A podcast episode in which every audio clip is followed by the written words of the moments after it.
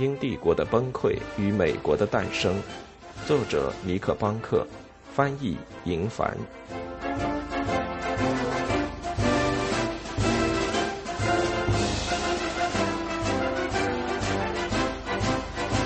火药危机，王权不能建立在不义之上。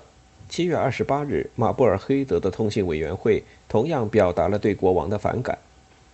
极端的高温天气使得军队停止了操练，而再过几天，盖奇就会接到马萨诸塞州政府法案的条文。盖奇周围反抗的声音空前高涨，盖奇在丹佛斯的避暑别墅里开始感到了不安。他每天从报纸上搜寻线索，看法案可能会引起怎样的反对。八月初，当地报纸《埃塞克斯公报》刊出了一封从波士顿发出的信。在盖奇看来，这封信是在秘密煽动整个新英格兰起义。将军开始意识到，也许亚历山大·莱斯利一直都是对的。终于，他在信中的语气开始转变。在此之前。盖奇坚持认为，汉考克和亚当斯领导的只是一小撮人马，但这个队伍却一直在发展壮大。就连查尔斯顿那样远的地方，也源源不断地将大米、谷物和鱼供应给波士顿。在讲道坛上，甚至在哈佛大学的讲坛上，神职人员滔滔不绝地煽动叛乱，谴责英国人是罗马天主教反基督的代理人。至于大陆会议，已经从可能变成了必然。塞缪尔·亚当斯和他的代表们将在一周之内动身前往费城。我希望法案能快点到来，它将是对人们行为的一次检验。盖奇写信给国内的达特茅斯，好像是要加注筹码一样。他将约翰·汉考克从上校学员一职上撤下，可这步棋早就已经逾期无效了。之后，在八月六日，将军的愿望实现了。航行护卫舰斯卡伯勒号到港，他带着一万英镑的白银。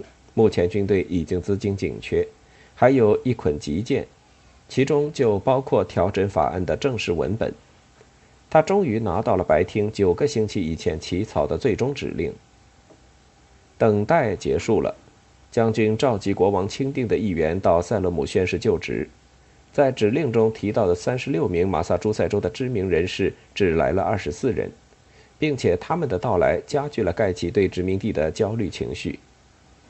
这些人从省内各地前来，带来的消息，用盖奇的话说，是疯狂而普遍的暴怒，在每个县肆虐。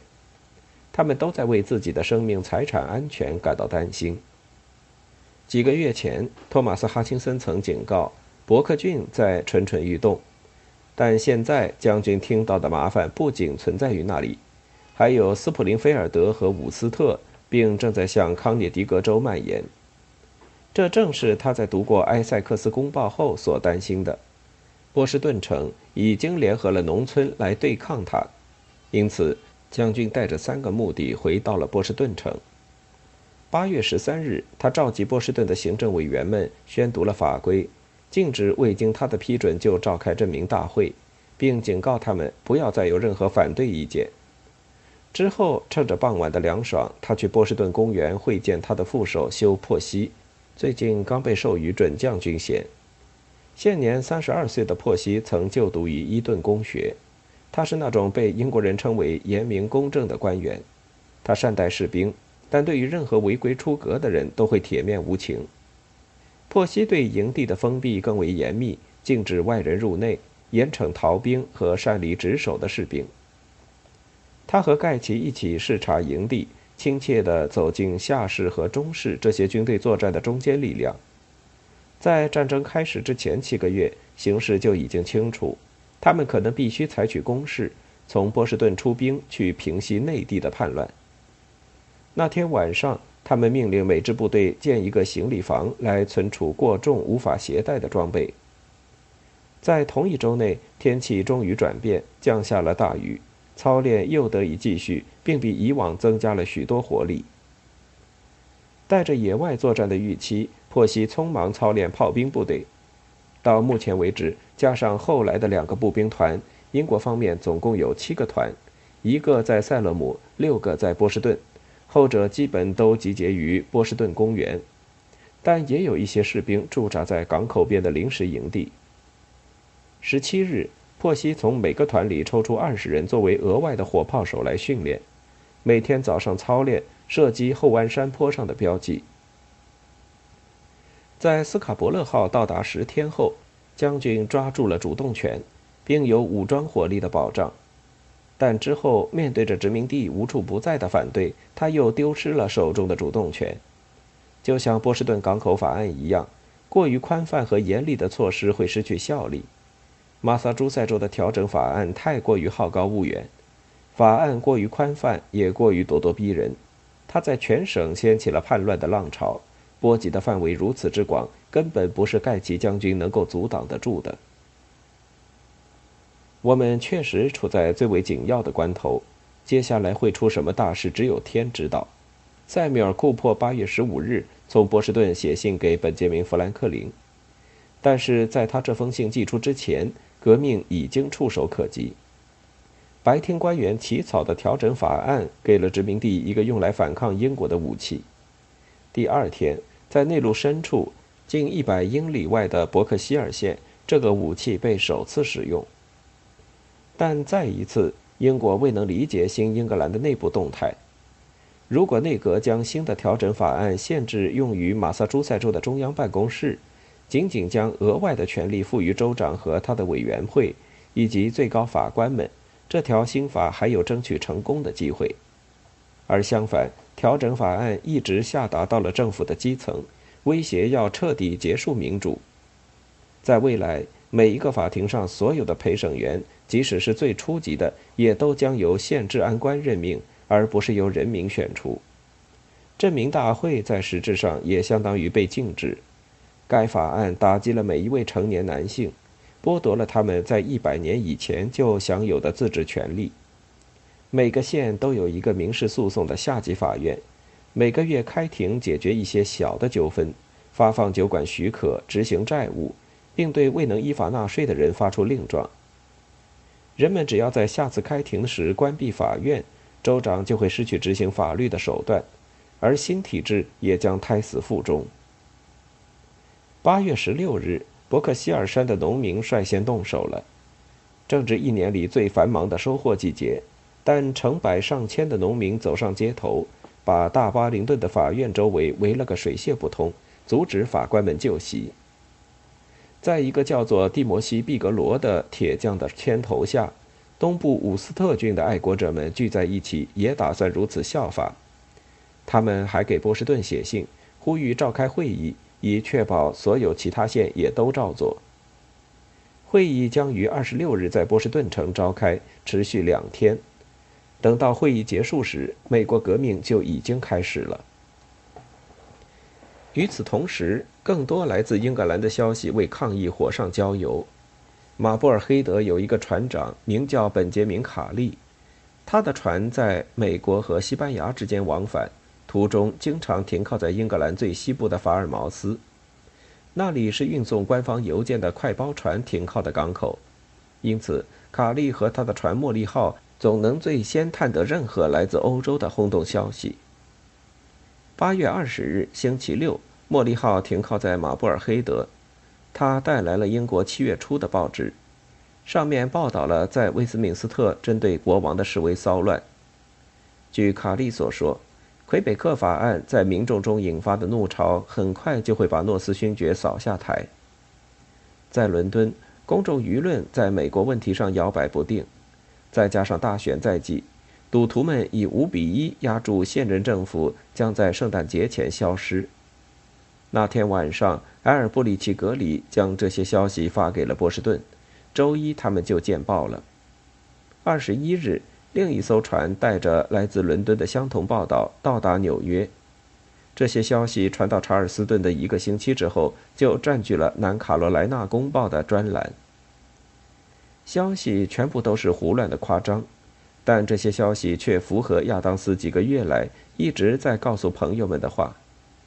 得到利兹错误消息的印证，亚当斯开始相信英国人过于软弱和分裂，过于忌惮法国。以至于不敢站出来对抗殖民地反抗的坚实阵地。实际上，诺斯勋爵还从未比现在更强硬。法国根本无意出动海军，而卡利带来的新闻报道全都只来自于首都的威尔克斯阵营。这些报道让人对宗主国的普遍情绪产生了错误的印象。结果是，茉莉号带来的新闻让新英格兰的紧张局面大大加剧，只能以彻底的暴动告终。二十二日周一上午。英国人还在波士顿公园操练的时候，波士顿公报用了整整两个版面登出了来自帝国中心的报道。开场是李士满公爵的谩骂，他谴责了强制法案。接下来是查塔姆勋爵那失败的演讲，好像这个演讲具有重大的意义似的。他们描绘出了一幅统治阶层处于混乱的画面。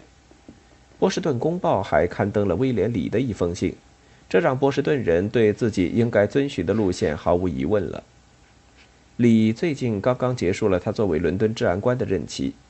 据他说，强制法案实际上是对你们省最公开明确的宣战。迄今为止，达特茅斯基本上还未像其他部长那样受到殖民地媒体的侮辱和谩骂，但现在，李给他也贴上了反派的标签。他写道。整个政府中没有一个是你们的朋友，达特茅斯。除去对美国人有一副奉承虚伪的嘴脸外，他是内阁的一员。他和你们在这个国家里的任何一个敌人一样坚决暴力。这又是一次严重的误导。就在那一周，达特茅斯还在私下告诉朋友，他可能会与大陆会议展开对话。但在马萨诸塞州，谈判和让步的时机已经错过。在内陆地区。针对命令书议员的恐吓活动已经展开，除了街上的游行示威，还开了几枪。在海岸线上，塞勒姆的通信委员会采取了下一步。格里的大学同学蒂摩西·皮克林在其中起到了最重要的作用。除了关闭法院、惹恼英国人、颠覆皇家权威的最显著的方式，就是无视法规，召开证明大会。八月二十四日上午，在塞勒姆就召开了这样的一场会议。八点钟，会议召开前的一个小时，盖奇将军召见皮克林和他的同志们，告诉他们这样的会议是扰乱治安的，命令他们等人到的时候把大家解散。他们拒绝了。将军有第五十九步兵团待命，就派他们进城，而士兵还在路上的时候，会议召开了。在迅速完成议程后，就休会。士兵们又列队走回营地，但二十四小时后，盖奇下令逮捕该委员会。那天晚上，武装人员开始在城镇附近聚集，要求释放他们，如果必要就诉诸武力。这段时间的天气一直很糟糕，充满了暴雨和雷暴。八月二十六日周五上午，太阳终于出现在晴朗的天空，照耀着下面忙碌的农民。他们在收割最后一茬庄稼，在给谷物脱粒，或者在赶着羊群吃地里的秸秆，而盖奇这里却收到了来自四面八方有关骚乱的报告，殖民地似乎正在崩溃，陷入混乱。他预计他的总部很快就会受到攻击。在丹佛斯，盖奇有两个连队，他们来自莱斯利的第六十四团；在塞勒姆，第五十九团已经整装待发。还有一支分遣队已经去了马布尔黑德。将军命令他们全体做好战斗准备。他写道：“万一反叛者真的发动进攻，使用了枪支，第五十九团就出动驱散反叛者。他们会察觉通信委员会是一切祸害的始作俑者。”这是亚历山大·莱斯利一直在期望的时刻。将军首次给军官们下达了书面的开火许可。自从反对印花税法案的暴乱以来，盖奇还从未见过美国距离叛乱如此之近。不过，就叛乱会在何地发生，将军却找错了地方。一直到夜幕降临，英国部队保持高度警惕，却是徒劳地等待着麻烦在塞勒姆出现。而革命已在波士顿暗中酝酿。在伍斯特县首次提出开会的十天之后，来自四个县的通信委员会代表们集合在了一起。伍斯特的蒂摩西·毕格罗、埃塞克斯的埃尔布里奇·格雷，还有来自米德尔塞克斯和萨福克的代表，策划协调一致的反抗活动。约瑟夫·沃伦主持了会议，议题只有一项：他们都认同，如果法院已经变成了执行暴政的工具，那么会议就必须创建新的政府加以取代。他们选出五人组成一个小组委员会，成员包括格里、毕格罗，还有查党的资深人士杨医生，由他们来制定一个蓝图。八月二十七日周六早上十一点，再次召开会议，听取了他们的报告，之后一直休会到下午。下午三点，他们签署了一份声明。这份声明经过了仔细的起草和检查，以确保他们的立场明白无误。在那一刻，革命开始了。该宣言中间一段写道：“归属上述法院的每一位官员，如若试图行使权力，就将被视为披着法律外衣的叛徒。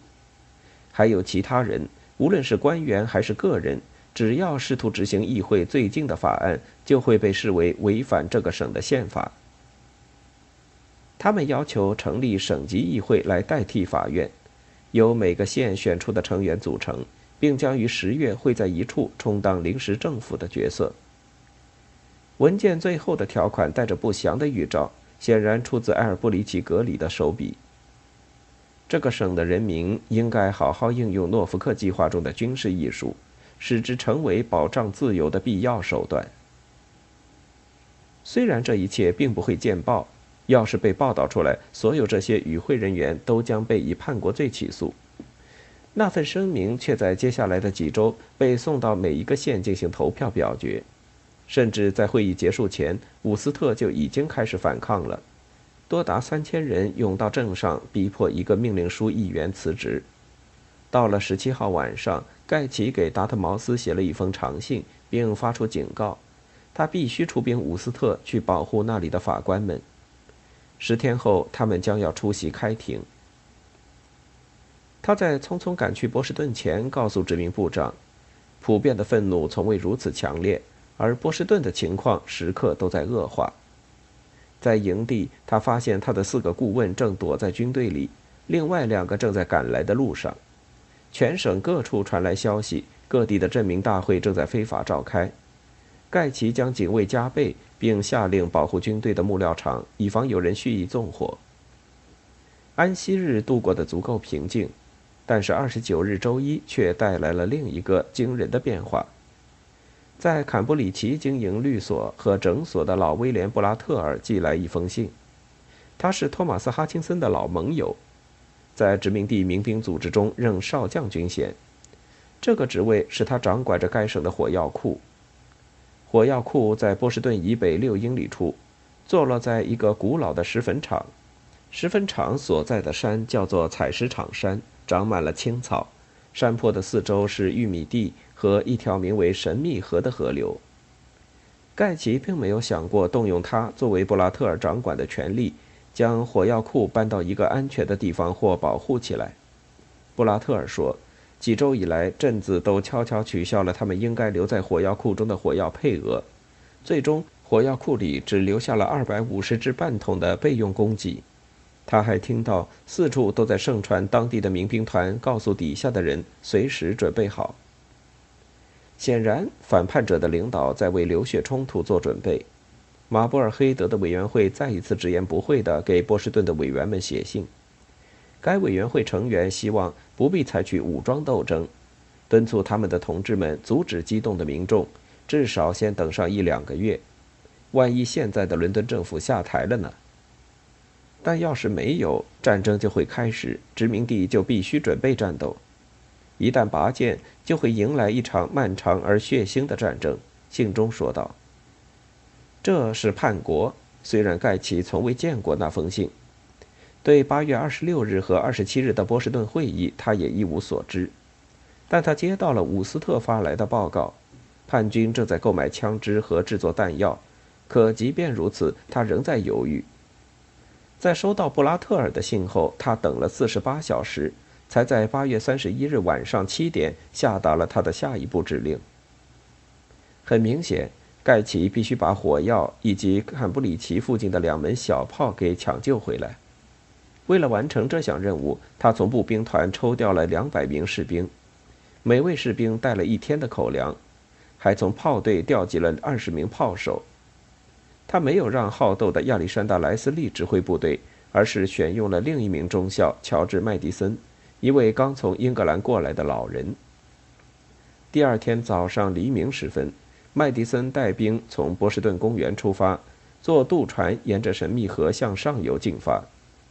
他们在离弹药库不到一英里的地方上岸，沿着采石场山的山坡向上去见了地方治安官。治安官把钥匙交给他们。还给了炮手们一对从当地酒馆保镖那里借来的马车。在炮手们去坎布里奇接回加农炮的同时，英国兵清空了火药库，把火药装上治安官安排的马车。那天下午，他们回到波士顿，圆满完成了任务。但在此期间，盖奇没有做任何其他准备，他未能预见自己收缴火药的行动会引起骚动。在接下来的二十四小时里，新英格兰的情报流通速度让他骤然乱了阵脚。九月二日早晨，麦迪森出兵的消息已经传遍了东部一半的殖民地，并引发了一系列的谣言和恐慌。据传，英国兵射杀了六名美国人。这样的不实传言让成千上万的叛乱分子蜂拥到坎布里奇，一大群人聚集了起来。将军写道。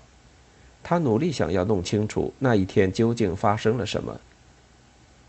不知怎的，布拉特尔的信件内容被曝光，人们围攻了他在哈佛学院几百码远处的房子，只是他已经消失了。因为这是一次大众自发的骚乱，既没有计划，也无人引导，因此整个事件的准确经过至今仍然是模糊的，就像当时盖奇对事件的了解一样。因为整个区域里住满了中英派，即便当时坎布里奇是波士顿富人的居住区，这个小镇为那些相信英国会使用武力威慑的男男女女提供了大量的攻击目标。帝国的仆人没有谁是安全的。两号那天，盖奇的三位最高官员恰好也在坎布里奇，虽然他们幸运地逃过一劫，却被迫逃到军队去寻求保护。将军的副州长托马斯·奥利弗，还有殖民地的司法部长乔纳森·希沃都居住在坎布里奇。到了那天夜幕降临时，他们二人也已在波士顿公园的帐篷里避难。第三个人是海关专员本杰明·哈洛维尔，他带着手枪，正好从塞勒姆途经此处。九个月前，哈洛维尔拒绝将茶叶运回英格兰。当他经过坎布里奇时，他的马车被人发现。一群人追了上去，反叛者们骑着马紧追不舍，但哈罗维尔还是死里逃生，而他的下级军官约翰·马尔科姆就没那么幸运了。那天晚上六点钟，盖奇将军试图评估当下的形势，在经过这么多周的否认后，他动笔给达特茅斯写下一封低声下气的信，等于承认了失败。公民政府已经走到了尽头。法院一个接一个的关闭，他写道：“新的命令书议员一个接一个的辞职，甚至连高级法官们都不敢出庭。抗议的火焰已经烧到了康涅狄格州和罗德岛，那里的纳桑尼尔·格林和其他军官带领着一支新的独立民兵组织，承诺要前来支援波士顿。第二天，局势进一步恶化，有传言说海军向波士顿开炮了。”到了第三天中午，数万民兵聚集到了整个区域，要解救波士顿，使之免遭毁灭。当他们发现警报是假的，就都退去了。但是他们集结的速度和动员的规模，再一次让盖奇感到措手不及。将军愤怒的言辞与亚历山大·莱斯利说过的话如出一辙。他说：“一场血腥的危机迫在眉睫。”他需要远超过现有部队规模的军队。调解、缓和、说理，这些都结束了。除了使用暴力手段，别无他法。他告诉殖民部长。当他的这封信还在海上时，伍斯特区再次出现聚集事件，这回达到了六千人的规模，强行关闭了他们的法院。此时的将军慌了神，陷入了几近恐慌的状态。虽然他所处的困境还远非绝境，他却已经丧失了理智。尽管格雷福斯的海军中队不足以封锁整个东北海岸线，但他机动灵活，可以随时前往任何地方。哈利法克斯和纽约的基地仍然是非常安全的，并且更多的士兵正从国内被调来。虽然马萨诸塞州已经难以压制，但这也不是一天两天了。九月的骚乱也只是确定了自1772年11月波士顿小册子出现以来两年中的种种反抗行为。很明显，英国内阁的策略是失败的。除了港口法案，强制法无法执行。但就算这样，对他的反思而不是盲目的跟从，却要等到另一次灾难发生之后。这时，盖奇本可以挽回局面，只需暂时放弃马萨诸塞州，撤回到纽约和哈德森河谷。新英格兰可以日后再收复。就像1745年苏格兰叛乱之后，盖奇集合了更大规模的陆军，同时海军也派出更为强大的舰队。为了彻底转变局势，盖奇首先必须说服内阁，这将是困难的，但并非不可能。只要盖奇提供证据，并为重塑皇家权威提出一个有说服力的计划。但事实上，将军没有认真尝试设计替代策略。相反，盖奇仍然选择专注于波士顿。这座城市对帝国来说更具有象征意义，而非战略资产。为了保住表面上的权威，他觉得他必须保卫公民对英国的忠诚和支持。他再次让政治使命决定了他的想法，虽然它已经被证明无法实现。将大陆上的其余地区抛诸脑后，盖奇选择将波士顿变成美国的新加坡。一座靠海运供给的要塞，但港口周围的腹地，他却既不能保护，也无法控制。他这样的做法或多或少注定了1775年将是充满灾难的一年。9月2日傍晚，盖奇让工程兵加强波士顿与大陆相连的狭长地带的防御工事，英国兵夜间在街道巡逻，舰队监视着港口。算上所有七个团的步兵、炮兵，还有总部的参谋，盖奇手下约有三千人。兵力这么少，而叛军可以召集的人数至少是他们的五倍，因而盖奇再次专心等待。在此期间，诺斯勋爵又将犯下另一个错误，他在议会的胜利让他对未来过于自信。